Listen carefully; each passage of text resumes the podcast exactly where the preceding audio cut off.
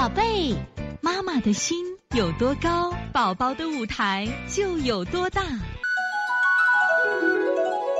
大家好，我是西安邦尼康的王老师。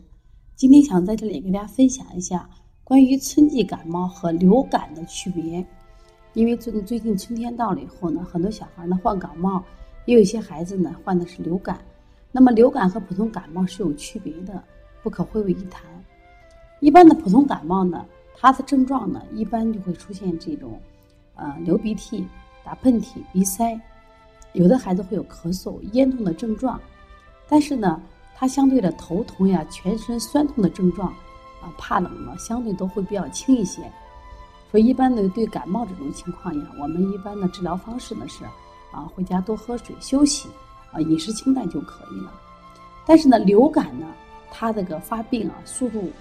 包括症状呢，都是比普通感冒要重，而且呢，它这个严重的时候呢，它会形成这个大范围流行。一般这个病人发病比较急，体温上升快，常超过三十九摄氏度。最近我们接的几个孩子，基本都是在这个烧到五到七天，都是三十九度以上，全身症状很重。就是前几天还没有什么症状，但到到第二、第三天的时候呢，这个孩子头痛、全身酸痛、酸软无力都出来了。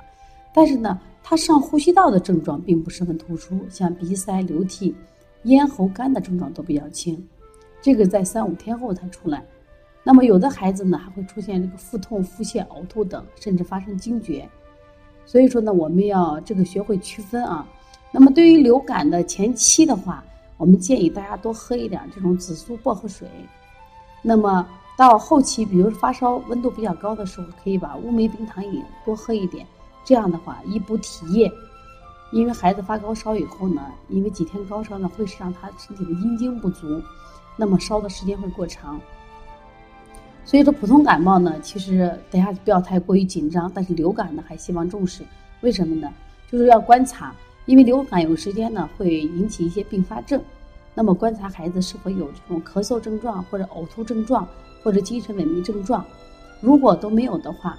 也是一样，在家里多休息。然后呢，如果妈妈会推拿保健的话，给孩子做一些保健的按摩手法，比如说摩腹呀、捏脊，就可以顺利的度过今年春天的流感了。